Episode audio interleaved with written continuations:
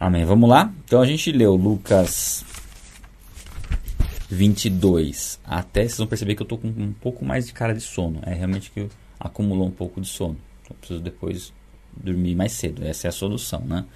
Não é acordar mais tarde, é dormir mais cedo. Então eu vou tentar hoje dormir mais cedo. É, hoje não vai dar muito não, né? Porque hoje a gente tem o último dia do evento. Mas tudo bem, amanhã eu, eu recupero.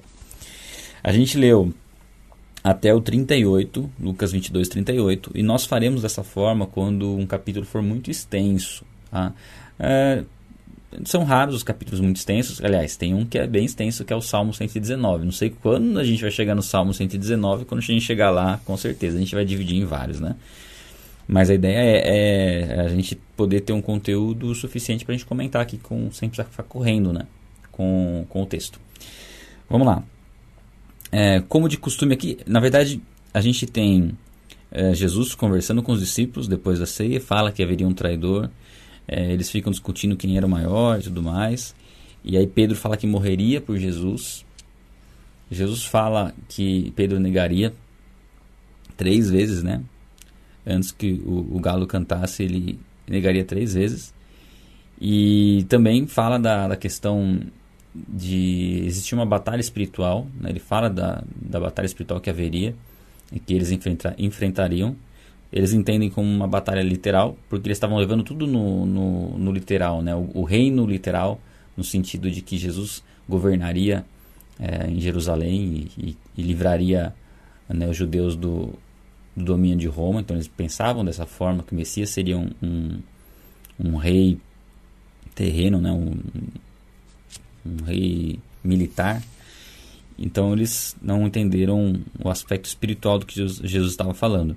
E aí no 39 diz assim: ó, Como de costume, Jesus foi, foi para o Monte das Oliveiras e os seus discípulos o seguiram. Aqui é o momento do, do Getsemane. Não sei quem conseguiu assistir o filme que eu indiquei ontem, né? Paixão de Cristo. Eu mesmo não consegui assistir. Vou tentar assistir hoje. Entre hoje e amanhã. Vou tentar assistir. É, não tem no Netflix, né? Pelo que eu vi. Então vai ficar mais difícil. Né? Mas depois, quando vocês tiverem a oportunidade, assistam, que vai trazer esse contexto que a gente vê a partir de agora. É bem legal. Eu, eu gosto bastante de, de ver a forma como eles abordaram todo esse processo, né? Deixou, deixou bem mais vivo na nossa mente, né? O que pode ter sido. Né? Chegando ao lugar, ele disse, lhes disse: Orem para que vocês não caiam em tentação. Ele se afastou deles a uma pequena distância, ajoelhou-se ajoelhou e começou a orar. Pai, se queres, afasta de mim esse cálice. Contudo, não seja feita a minha vontade, mas a sua. Apareceu-lhe então um anjo do céu que o fortalecia. Até aqui, até o 43. Então a gente vê Jesus falando para os discípulos orarem, para que eles não caíssem em tentação. Tá? A importância da oração. Né? O, o, Oração, a oração foi um recurso que Deus nos deu para que a sua vontade seja realizada na terra, né? através do, da comunhão e do relacionamento com o ser humano. Essa é a oração. A oração tem um poder enorme. Nós, nós devemos orar sobre tudo, absolutamente tudo. E a oração é a nossa, a nossa proteção, né? a forma de nós, de nós colocarmos aquilo que preocupa o nosso coração diante de Deus. E aqui eles né, Jesus recomenda eles que eles orem e o próprio Jesus né, se coloca aqui de joelhos e clama a Deus, ora a Deus e ele coloca diante de Deus aquilo que a alma dele estava desejando, no sentido de que não é ali Jesus mostra nesse momento de oração que a oração ela precisa ser o mais sincera possível e aqui Jesus o desejo de Jesus da alma da carne não era ser, sofrer né? ninguém tem o desejo de sofrer e aqui ele coloca esse desejo diante de Deus, como homem, para a gente ver as aflições que ele passou. Porém, apesar de não ter o desejo de sofrer, ele entende que existe um propósito e ele na oração já, já deixa isso bem claro, ó Deus, se possível, né, que eu não que eu não sofra isso, mas eu sei que que eu preciso passar por isso, então seja feita a tua vontade. É, eu creio que essa oração de Jesus, ela, ela serve para todas as nossas aflições, né? Se possível, Deus, tira essa aflição, né? Me ajuda nessa nessa situação que eu estou, mas seja feita a tua vontade, porque todas as coisas cooperam para o bem daqueles que amam a Deus. Então aqui Jesus tinha consciência de quem ele era ele estava se sujeitando plenamente à sua natureza humana nesse sofrimento, por isso o clamor dele de, se possível, afastar né, esse cálice, esse sofrimento. E aí apareceu um anjo do céu que o fortalecia. Então ele trouxe, Deus trouxe um consolo para Jesus naquele momento é, de dificuldade, de dor. E, e assim, a dor era, era imensa. Assim, eu não sei quanto a vocês, é, se você já teve uma experiência de uma angústia, né? Com, com certeza, dificilmente alguém não teve uma experiência angustiante. Pode ser o término de um relacionamento, ou a descoberta de uma traição, ou um prejuízo financeiro. É, são dores que elas muitas vezes são piores do que as dores físicas, porque você não consegue você não consegue lidar com aquilo, né? Essa angústia é, é um sofrimento muito grande. E quando nós falamos do, do, do, sacrifício de Jesus, muitas vezes passa despercebido o Getsemane. E provavelmente, né, a gente consegue afirmar isso, a parte mais angustiante para Jesus de todo o processo foi o Getsemane. A parte mais sofrida de Jesus foi o Getsemane, que antecipou aquilo que viria, né? Foi antecipação, foi o, o pavor daquilo que ele enfrentaria, da dor que ele enfrentaria. E é só você pensar como que funciona a angústia, né? Quando você fica imaginando o que pode acontecer, isso te consome, isso to, né, toma suas energias e, enfim, aqui chegou ao ponto, né, no 44, Estando angustiado, ele orou ainda mais intensamente, e o seu suor era como gotas de sangue que caíam no chão. Então a intensidade do sofrimento de Jesus foi tão grande né, que ele chegou a suar sangue. É, alguns né, entendem que é como gotas de sangue, não era exatamente sangue que ele estava suando, mas era como se fosse. E outros entendem que é um fenômeno. É, ema, ema, ema, eu li aqui no, no comentário bíblico. É, Deixa eu ver aqui. Hematidrose, né? Aqui, ó, sob condições de grande aflição, os pequenos vasos sanguíneos dentro das glândulas sudoríparas se rompem e produzem uma mistura de suor e sangue. Então é algo de, de numa angústia extrema pode acontecer esse fenômeno raro da pessoa suar sangue, né? Misturar sangue com, com o suor. E é uma angústia muito intensa. E esse ponto é um ponto interessante de nós observarmos, por quê? Porque quando a gente fala do sacrifício de Jesus, a Bíblia diz que ele sofreu e o que ele sofreu faz com que ele possa se compadecer das nossas dores. Talvez muitas pessoas possam pensar assim: ah, Jesus não, não passou pelo que eu estou passando. Sim, passou por algo pior. Por isso ele pode nos, nos consolar, por isso ele pode interceder, interceder por nós é, ele tem conhecimento das nossas dores, ele viveu as nossas dores. Então Jesus passou sim por uma angústia muito grande nesse momento, um sofrimento muito grande e com o propósito de nos trazer a salvação e nos trazer o socorro necessário quando nós passamos, né? o consolo né? seria a palavra necessário quando nós passamos por dificuldades nesse sentido. E aí, quando se levantou da oração e voltou aos discípulos, encontrou-os dormindo, dominados pela tristeza. E aqui a gente vê que no momento que os discípulos deveriam estar orando e vigiantes, eles estavam dormindo. Eles não conseguiram permanecer né, alertas ali e intercedendo e orando como Jesus tinha pedido. Isso mostra muito da fraqueza humana e da incapacidade humana de, de fazer o que é correto, né? de saber o que precisa fazer, mas não ter condições, não conseguir fazer. Eles, eles sabiam que era necessário orar, mas estavam dominados pela tristeza. Eles não, eles não, não estavam conseguindo compreender o porquê daquele momento, né? Por que, que, por que, que aquilo iria acontecer. Eles estavam pensando como que, né, o que, que eles fariam, né? Por conta de tudo que estava prestes a acontecer, porque aqui é, a, gente, a gente vê que Jesus falava que ele seria entregue, mas eles não conseguiam compreender muito bem. E aqui provavelmente eles estavam vendo a angústia de Jesus e, e por conta dessa angústia, se o próprio mestre, né, se o próprio Cristo estava daquela forma, é, isso tomou eles de pavor, né? Porque eles não entendiam o que estava para acontecer. E aí, na sequência, ó, por que estão dormindo? perguntou-lhes. Levante-se e orem para que vocês não caiam em tentação. Então Jesus traz uma, uma, uma repreensão para eles que apesar do sono, eles tinham que se levantar e orar. Não poderiam ser dominados pelo sono. É, aqui é, é, é, mostra que nós não podemos ser dominados pelo sono. Não, também do sono literal, né? mas do sono de, de acordar para aquilo que nós estamos vivendo, né? sabendo que nós estamos vivendo uma guerra espiritual, sabendo que uma vez que nós nos posicionamos em Cristo, existe uma opressão contra as nossas vidas e que se nós não tivermos uma vida de, de, de oração, né? Vigi ser vigilantes e mantermos uma comunhão com Deus em oração, o inimigo vai ganhar muito espaço para atuar contra as nossas vidas. Por isso precisamos perseverar. Da importância da disciplina, importância de ler a, ler a palavra, estudar a palavra, todo esse contexto que a gente está vivendo nessa semana, né, tendo evento à noite, tendo os, os, as leituras diárias, tudo isso está nos mostrando como isso nos fortalece, como isso é extremamente necessário. Talvez você acompanhou a aula de ontem e falou, meu Deus, eu preciso fazer isso, mas que difícil que é. É, não é fácil, né? Nós temos uma vida de oração, de leitura da palavra, de estudo bíblico. Não é fácil, mas é necessário.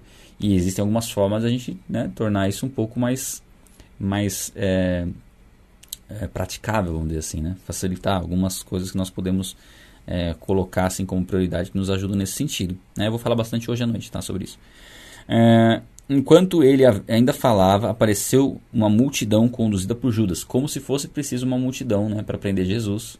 Como, olha o entendimento que Judas tinha errado né, de Jesus, porque Será que ele imaginava que Jesus ia tentar fugir, né? Traz uma multidão para prender Jesus. É... Esse se aproximou de Jesus para saudá-lo com um beijo. Mas Jesus lhe perguntou: Judas, com um beijo você está traindo o filho do homem? E ele estava traindo o Criador do universo. Né? Ele, estava, ele não estava traindo qualquer pessoa, ele estava traindo o Messias, aquele que veio trazer salvação. E aí a gente vê tanto a índole de Judas como a forma, né, ainda que a traição aconteceu através de um beijo, mostra muito, muito do agir de Satanás. Né? A traição através de um ato carinhoso, ou seja, muitas vezes Satanás, na maioria das vezes, aliás, ele vai levar as pessoas para a perdição com coisas aparentemente inofensivas, aparentemente carinhosas, né? E esse é o propósito dele trazer o engano. Ele vai oferecer coisas que são atraentes, que tem uma aparência assim de algo algo bom, quando na verdade é algo corrompido e mal. Né? A própria Bíblia diz em Provérbios: há caminhos que parecem certos ao homem, mas que no final conduzem à morte. E também fala, da, da, traz a expressão lobo em pele de ovelhas, né? Um lobo em pele de ovelhas é uma, um lobo que parece uma ovelha. E Judas era um lobo que parecia ovelha, porque nenhum dos discípulos desconfiava que Judas era o traidor. Mesmo porque quando Jesus fala que um deles trairia, ninguém fala assim, é Judas, já estava já tava desconfiando que era Judas. Não, eles, eles, ó, eles chegam a questionar se não seria eles próprios, né? Poxa, será que sou eu que vou trair Jesus? Para ver como Judas realmente era um, um, lobo em pele de ovelha aqui, né? Ah, ao verem o que ia acontecer, os que estavam com Jesus lhe disseram: Senhor, ataquemos com espadas. E um deles feriu o servo do sumo sacerdote, decepando-lhe a orelha direita. Nos outros evangelhos você sabe que é Pedro que faz isso, né? Jesus, porém, porém respondeu: Basta, e tocando na orelha do homem, ele o curou. Aqui a gente vê como como Pedro já tinha entendido de maneira errada né, o ensinamento de Jesus das batalhas que viriam, entendendo uma batalha literal. Então Pedro já estava aqui meio, meio sem saber o que fazer. Né? Primeiro que ele falou que morreria por Cristo, Cristo disse que ele negaria, e talvez uma tentativa aqui de provar o ponto de vista dele, de que ele morreria por Cristo, ele tem uma reação desproporcional e, e assim, no momento errado, da forma errada, né? querendo resolver as coisas na base da violência, uma vez que a, a batalha nossa não é contra carne e sangue, né? é uma batalha espiritual. E aí Jesus, nesse momento, faz um milagre. Quer dizer, aqueles que estavam ali para prendê-lo, para levá-lo para ser crucificado, julgado e crucificado, ele cura aquele homem naquele momento. E foi um milagre, você percebe que não é um milagre, é, assim, é um milagre quase que no particular. Acho que dificilmente é, muitos dali perceberam o milagre que foi feito, né? Então, assim, é o, a preocupação e o cuidado de Jesus com alguém, no caso ali Malcolm, né, o nome do, do... Aqui não tem o nome também, né? Não, mas nos outros evangelhos tem. É, a preocupação de Jesus naquele momento de angústia, de dor, de ser entregue para a morte, a preocupação em trazer cura para um homem, para uma pessoa específica naquele momento ali. Então a gente vai perceber várias coisas acontecendo ao longo dessa, dessa aflição de Cristo e ele se mantendo no propósito e ainda mostrando o amor dele para as pessoas. Né?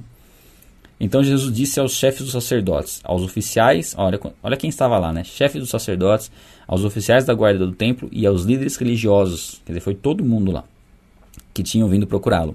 Estou chefiando alguma rebelião para que vocês tenham vindo com espadas e varas, né? Como se eu tô, vocês me viram algum, em algum momento carregando algum tipo de arma ou fazendo alguma ameaça, né? É, relacionada a, a a uma rebelião, né, um, um, fazer um motim. Né? Todos os dias estive com vocês no templo e vocês não levantaram a mão contra mim. Ou seja, a todo momento eu estava na frente de vocês lá pregando, falando e, vocês não fizeram nada. Agora vocês vieram com armas, né, para me prender. Qual é sobre qual acusação, né? Qual, qual o motivo disso está acontecendo, né? E aí, mas Jesus mesmo já sabia, né? Então ele diz assim: Mas esta é a hora de vocês quando as trevas reinam. Então eu creio que assim, a partir desse momento é o momento de de reinado, é de império das trevas, é um curto período de trevas absolutas, que é quando o criador do universo, o Senhor todo-poderoso que veio, que se fez homem, né, nasceu como uma humilde criança, é, que aprendeu a andar, falar, comer, beber, cresceu uma vida sem pecado, que ajudou todas as pessoas e curou todas as pessoas que pediram auxílio, que desejavam ser curadas, ensinou tudo que, o que sabia, né, o, que, o que era necessário que o ser humano soubesse, demonstrou toda a compaixão pelos discípulos. Nesse momento é que tudo se volta contra ele. Não por conta do que ele fez, mas por conta do que nós fizemos. Então, esse é o ponto é do, do evangelho, que é um ponto de, é um, é um ponto é um ponto chave é onde nós percebemos o que o, quão grave foram os nossos pecados para que tudo isso caísse sobre Jesus é, então é nesse momento que nós é, assim nos constrangemos e aí é normal né nós sentimos tristeza né de, de ver o que aconteceu com Jesus de né, de saber tudo que ele sofreu mas sempre sempre o, o, o foco aqui tem que ser a esperança lá na frente. E Jesus vai mostrar isso pra gente. Que é, nós sabemos que Jesus sofreu, mas também sabemos que ele ressuscitou. Sabemos que ele venceu a morte. Então, isso é o que nos dá esperança. E isso nos ajuda a enfrentar dificuldades também na vida, porque mesmo que nós venhamos a sofrer coisas muito difíceis, né, situações muito difíceis, nós sabemos da, do final da, da, da história, nós sabemos da salvação, né, nós sabemos que a situação, por mais complicada que seja, ela é temporária. Né? E aí, ah, então, prendendo, levaram isso no, no 54. Levaram para a casa do sumo sacerdote. Pedro seguia a certa distância, né? Estava, Pedro já estava caminhando um pouco longe. Talvez ele nem tivesse que estar ali já, né? Porque os discípulos todos se dispersaram. É, mas quando acenderam um fogo no meio do pátio, olha só, acenderam fogo por quê? Porque estava frio. E a gente até esquece que tem esse agravante no, no sofrimento de Cristo. Cristo foi, é, ele foi crucificado nu, né? sem roupa e, e, sofreu tudo aquilo que ele sofreu num, num, num momento ali, num, numa, em condições né, de temperatura onde estava frio. O povo precisava acender o fogo para se aquecer ali. É, e Pedro sentou-se com eles. Uma criada o viu sentado ali à luz do fogo, olhou fixamente para ele e disse: Este homem estava com ele. Mas ele negou, mulher, não o conheço. Então a primeira, primeira negação aqui, Pedro senta, né, num ambiente hostil, quer dizer, ele se expõe numa situação de perigo é, complicada e por medo né, de, de ser crucificado, de, de, de enfrentar as. Porque ele não estava. Ele estava vendo o mestre ser preso e. E ali surgiu o medo dele ser preso também, né? Medo dele, dele ser entregue também. Pouco, é, pouco depois, um homem viu e disse: Você também é um deles. Homem, não sou, respondeu Pedro. Cerca de uma hora mais tarde, ou seja, ele permaneceu lá ainda, né? É, outro afirmou: Certamente este homem estava com ele, pois é galileu. Então estavam reconhecendo Pedro, porque Pedro caminhava com Jesus, estavam reconhecendo ele e ele estava tentando dizer, negar algo óbvio, né?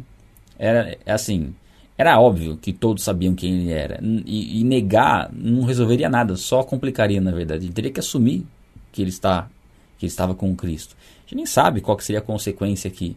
Mas ele não, não quis nem saber da consequência, ele quis se preservar daquele momento porque ele ficou confuso. Poxa, acho que tudo aquilo que eu aprendi nesses três anos com Jesus, será que foi coisa da minha cabeça? Será que Jesus é o Messias mesmo? Será que ele tem o, o domínio de todas as coisas? Estão tão levando ele ali, estão maltratando ele, vão, vão provavelmente vão matar ele. E será que ele era quem ele verdadeiramente disse que era? Talvez podem ter surgido todas essas dúvidas no coração de Pedro, né? Só que aí né, no 60. Pedro respondeu: Homem, não sei o que está falando. Falava ele ainda quando o galo cantou. Então, o canto do galo é uma forma de Deus mostrar, de Jesus mostrar para Pedro: Ó, eu estou no controle de todas as coisas. Eu continuo no controle de todas as coisas. E além disso, ó, o Senhor voltou-se, ou seja, Jesus né, voltou-se e olhou diretamente para Pedro. E se você assistiu o filme, essa cena para mim é uma das cenas mais fortes do filme, que é quando Jesus olha para Pedro e o olhar de Jesus já fala tudo o que tinha que falar. Né? E Pedro ouve o galo, lembra que Jesus falou que ele ia negá-lo três vezes e nesse momento Jesus olha para ele. Então Jesus está mostrando para Pedro assim, ó, é, tudo que eu falei é verdade. Eu estou no controle de todas as coisas. Eu sabia que você não ia ter condições de me negar, é, de me de morrer comigo, né? De dar sua vida em meu favor. Sabia que você não tinha condições nesse momento. Então, significa tanto esse olhar de Jesus, né? Que não foi um olhar de acusação, mas um olhar de, de decepção. Né? Difícil saber. Assiste o filme que você vê. Eu imagino que tenha sido daquele jeito, né? Não sei se eu fui influenciado por conta do filme, mas eu consigo imaginar um pouco daquela forma, né? É um olhar de de ao mesmo tempo de decepção, mas ao mesmo tempo falando, ó, oh, eu, eu sabia que você ia me negar. Né? Mas, mas eu estou no controle de todas as coisas. Então significa muito ali, inclusive significa um, um, um perdão a Pedro, porque Pedro, é, Jesus diz que Pedro iria se converter e iria, se for, iria fortalecer os seus irmãos. Jesus fala isso para ele. Então significa tudo isso, significa, ó, eu, você não teria condições de morrer por mim hoje é, você não tem essa força, mas hum, eu estou no controle. Né? Aquilo que eu disse vai acontecer. E aí, é, então Pedro se lembrou da palavra que o Senhor tinha dito, né? que antes que o galo cante, hoje você me negará três vezes. Saiu dali e chorou amargamente. Então não, não dá para imaginar né, a dor ali, no caso agora de Pedro, né? de perceber o, a sua impotência, né? a sua fragilidade, o quanto ele sentiu o pior dos homens, né? É aquele que falou assim, poxa, eu, eu fiz pior que Judas, né? Talvez ele possa ter pensado isso. Talvez ele possa ter pensado que não era digno de estar mais na presença de Deus. Só que a, a, essa mensagem né, que Jesus traz através do olhar, isso permanece em Pedro. E aí quando Jesus ressuscita, ele vai lá restaurar Pedro.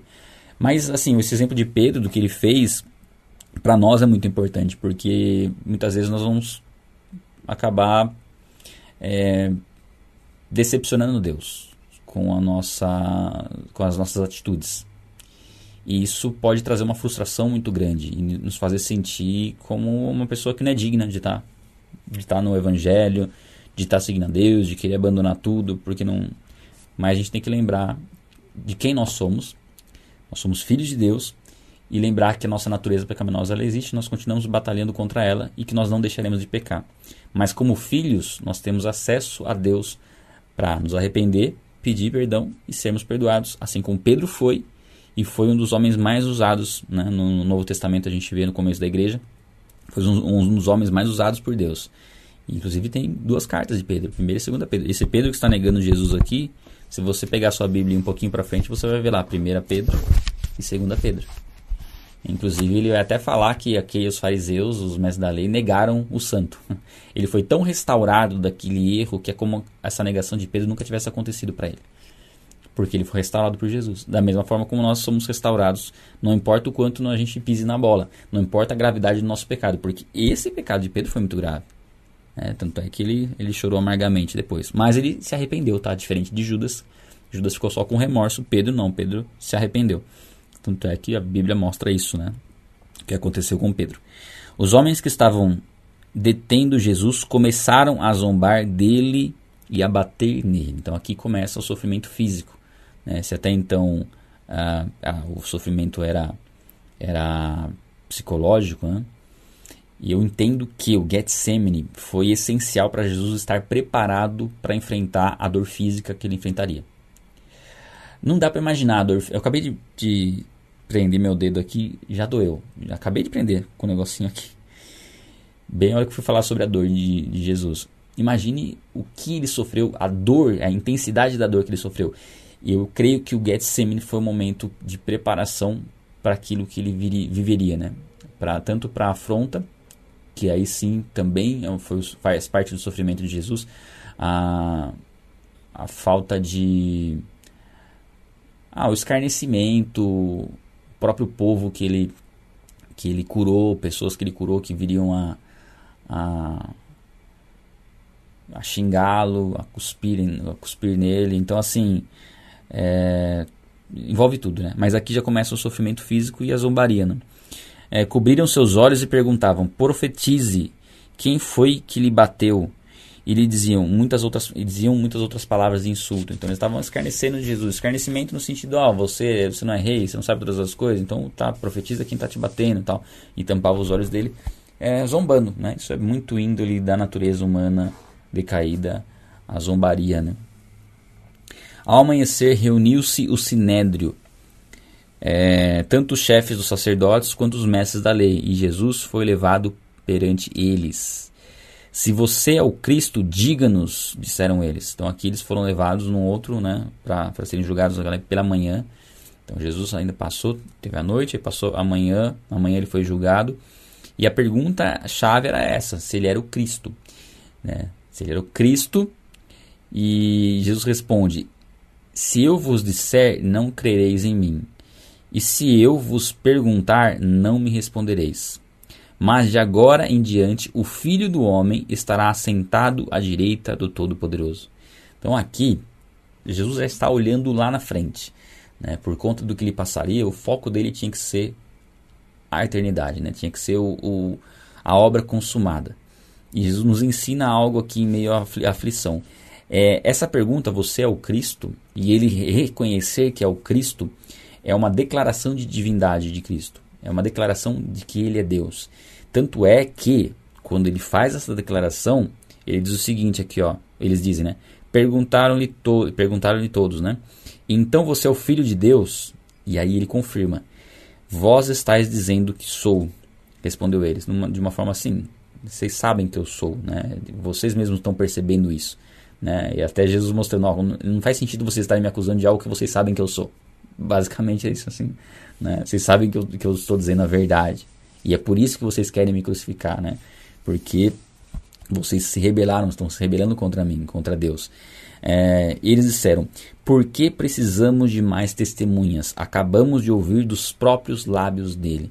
Então isso mostra que Jesus, declarando ser Deus, né, declarando sua divindade, é, estaria blasfemando, segundo né, a, a, observação dos religiosos, que nenhum homem poderia se declarar a Deus, que isso seria uma blasfêmia digna de, de morte.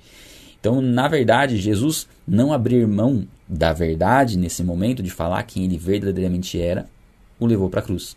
Então, aqui mostra uma entrega, mostra uma entrega voluntária. Jesus poderia se livrar da cruz se ele mentisse.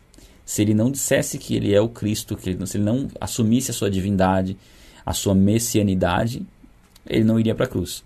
Mas Jesus, diante da própria morte, ele profere as palavras que declaram quem ele é, né? quem ele é, que ele é o Filho de Deus e diz: a partir de agora em diante você está sentado à direita do Deus Todo-Poderoso. Então aqui a gente tem muito, né, muito, muito ensinamento para a gente tirar dessa, desse posicionamento de Jesus em relação às nossas vidas, né? Diante de uma situação complicada, difícil, onde talvez uma mentira possa, tra possa trazer um livramento momentâneo. Será que nós optamos pela mentira? Será que em algum momento a mentira pode ser um, um caminho melhor? Né? E, e, é algo para a gente refletir. Né? como está o nosso zelo pela verdade e se nós estamos abrindo, com que facilidade né, nós estamos abrindo mão da verdade. Então, nesse momento, é, eles já declaram Jesus como é, digno de morte, e aí falta um processo né, que a gente começa depois do 23, que é um processo judicial, né, que eles, eles levam Jesus para Pilatos, para que, eles, os judeus não poderiam é, determinar uma sentença capital, né, de oh, você vai ser crucificado. Não, isso aí teria que partir dos romanos, né, teria que partir deles. E mas nós vemos o quanto Jesus é, continuou no controle de todas as coisas, mesmo passando pelo que ele estava passando naquele momento.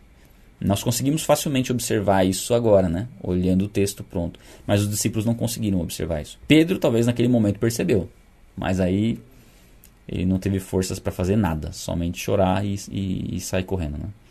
Então eu creio que é, não é um, um texto assim é, fácil de ler, né?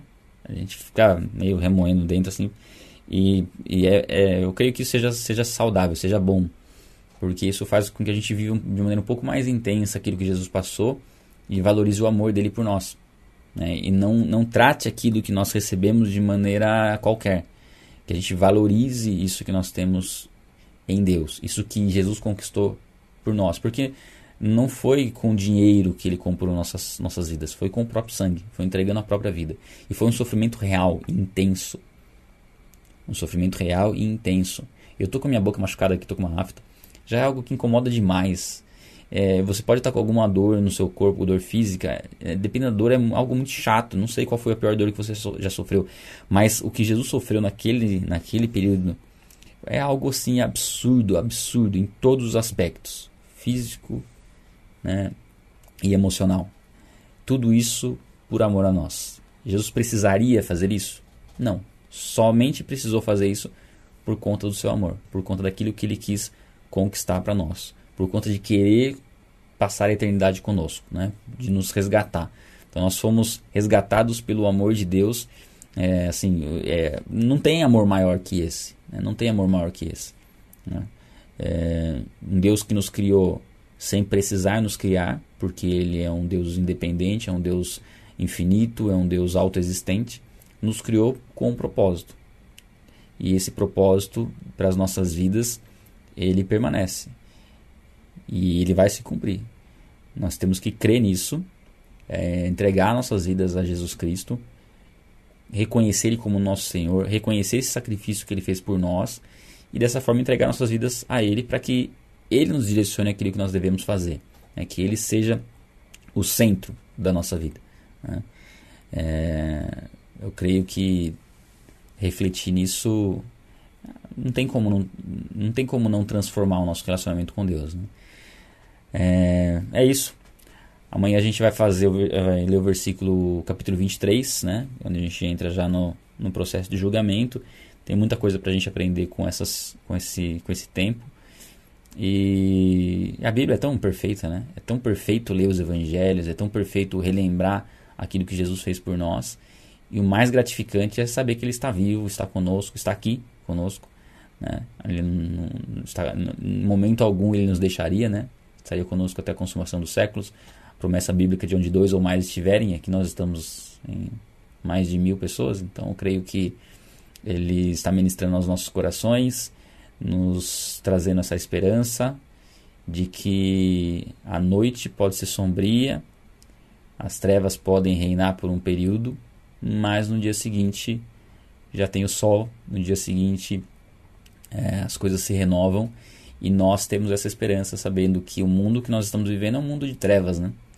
mas que há uma promessa de que o dia chegará e não tardará e temos que estar preparados para esse dia. Amém?